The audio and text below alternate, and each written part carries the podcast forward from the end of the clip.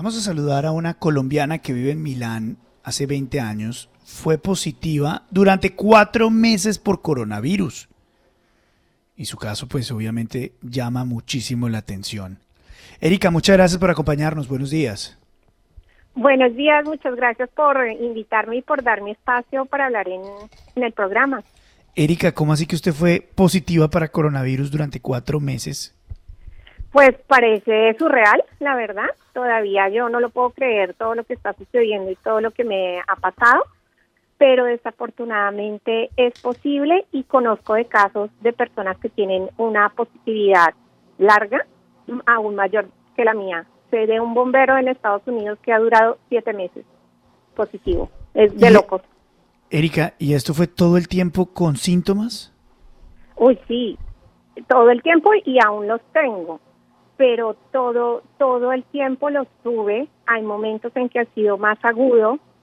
En el, eh, obviamente algunos días fueron críticos en el, eh, en el hospital. yo estuve tres semanas enferma en casa y parecía, como dicen en Colombia, esos resfriados rompehuesos, ¿no? Que estás destruido y no, nada te puede ayudar. Y yo estuve en esas condiciones y yo no quería alertarme y pensé que era el estrés de toda la situación por el trabajo en cambio, llegó el día que me quedé sin aire y tuve que irme en ambulancia al hospital y tuve la suerte porque eso fue la primera onda, ondada, la primera ondada del, del COVID. Y mi médico me dijo que pues había sido un milagro porque no estaban recibiendo a nadie en hospitales porque no habían cama, en, no en camas de hospital, así que yo tuve que irme forzada porque ya se me acabó el aire y ya no, no sabía qué hacer y ya empecé en los últimos tres días tuve síntomas que yo sufro de asma desde que nací y yo sabía que no era asma y que ya me tenía que preocupar. E, Erika, le saluda a William Calderón.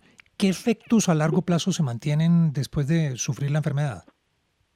Buenos días, William. Mira, los efectos son, yo tengo constantemente los mismos problemas que sufrí en esos cuatro meses eh, esta enfermedad es muy extraña porque ya estando enferma en casa parecía como que iba superando la enfermedad, ¿no? Por eso yo pensaba que era un resfriado y parecía como que ya estaba saliendo de ella y un día te sentías como, ok, no me voy a preocupar, no voy a pensar que es COVID y seguías y luego bajón, recaída.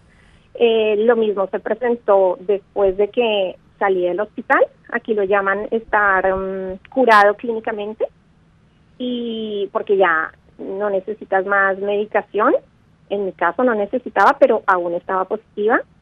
Y los síntomas son los mismos, tienes dolores constantes en todo el cuerpo, hay unos dolores horribles que no les puedo describir, sientes como que si te atravesaran la espalda con una espada, no tienes fuerza para nada, se, te, se me caía a mí el teléfono de las manos, cualquier cosa se te caía, se me siguen cayendo las cosas eh, livianas, pues un teléfono, eh, tienes em, cualquier cosa te causa fatiga. Por ejemplo, en el hotel COVID nadie entraba en tu habitación, así que tú mismo tenías que hacer la cama. Y esa tarea ya me costaba la vitalidad del día y tenía que de nuevo acostarme y ponerme a dormir, porque no es un cansancio que tú dices, ay, me voy a reposar un momentito, no, es como si tú fueras un muñequito de baterías y te las robaran así, bang, y te doblaste. No puedes abrir los ojos, no puedes hablar, obviamente la fatiga al hablar, pero pues eh, con el tiempo se empezaron a acentuar también pérdida de cabello, yo perdí el cabello. Como yo estaba positiva, no me podía ver un especialista y era horrible porque te quedabas con, los mechones de, de, cabello en tu mano y tú no sabías si era por el COVID, si era por, porque, porque obviamente se conoce muy poco de la enfermedad eh, muchísimos problemas cutáneos, le cambia totalmente la naturaleza a, tu piel. Yo he tenido muchísimos problemas en la piel, en la cara, en la espalda, eh, los dolores musculares son terribles de las articulaciones. Eh, yo por unos seis meses no pude dormir, obviamente eso te debilita más. Eh, la pérdida del olfato, del gusto que todos conocemos, y ya luego retomar la vida normal es imposible porque estás siempre cansado. Pues si te cansa hacer una cama, imagínate cómo es hacer el resto de cosas en una casa, yo vivo sola, cocinar, imposible. imposible, es, es terrible. durísimo, durísimo, Erika. Andrea Bernal eh, la saluda, pero casi cuatro meses positiva y en esos cuatro meses tuviste que estar aislada o después de cuánto te dijeron o te dijeron que ya no eres contagiosa? Porque está pasando en unos países que ya no le piden a uno el examen eh, para salir eh, negativo por justamente eso, porque uno puede salir muchas, muchas veces positivo.